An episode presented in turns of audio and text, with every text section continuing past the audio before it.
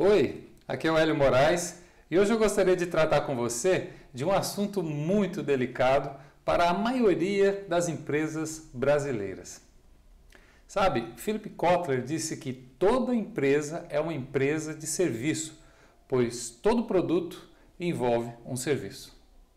Você concorda com essa afirmação? Essa minha pergunta pode até parecer meio ingênua, mas basta você dar uma volta aí no comércio da sua cidade para você perceber que a maioria dos empresários não pensa dessa forma. E pior, até as empresas que são assumidamente voltadas para o serviço, tipo salões de beleza, restaurantes, etc., prestam péssimos serviços. Talvez você me pergunte, mas Hélio, por que você diz que são os empresários que pensam assim? É simples. Porque a equipe é o reflexo do seu gestor. Sabe, muita gente acha essa afirmação muito dura, mas ela é verdade.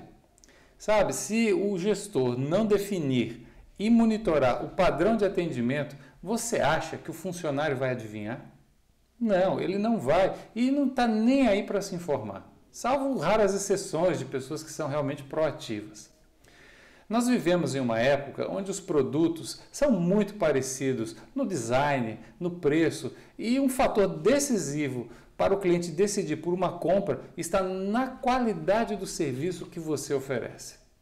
Um dos fatores primordiais para você se diferenciar da concorrência e vender mais é prestar um bom serviço.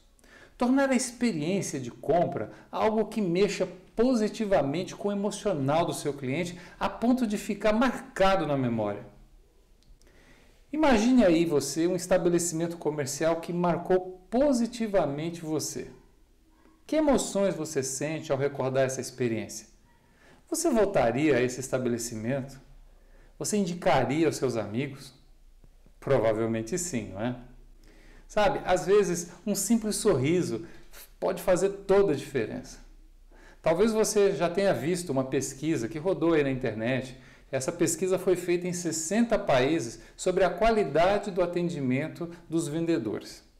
Sabe, os irlandeses são os vendedores mais simpáticos do mundo. Já os brasileiros ficaram em penúltimo lugar, apenas à frente do Japão.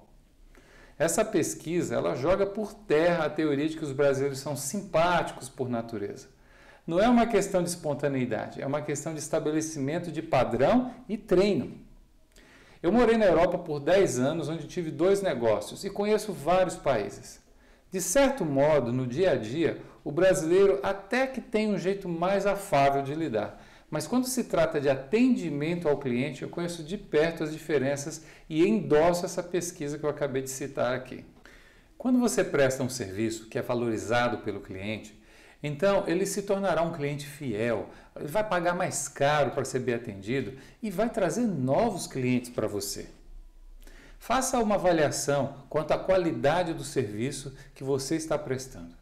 Talvez você descubra por que não está vendendo mais.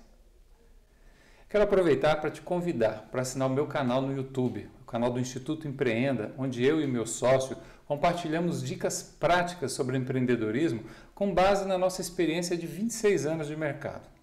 O link para você assinar o canal do Instituto, ele está aqui nesse post. Então você clica lá e acompanha os nossos vídeos em primeira mão. Obrigado por me acompanhar e nos vemos no próximo vídeo.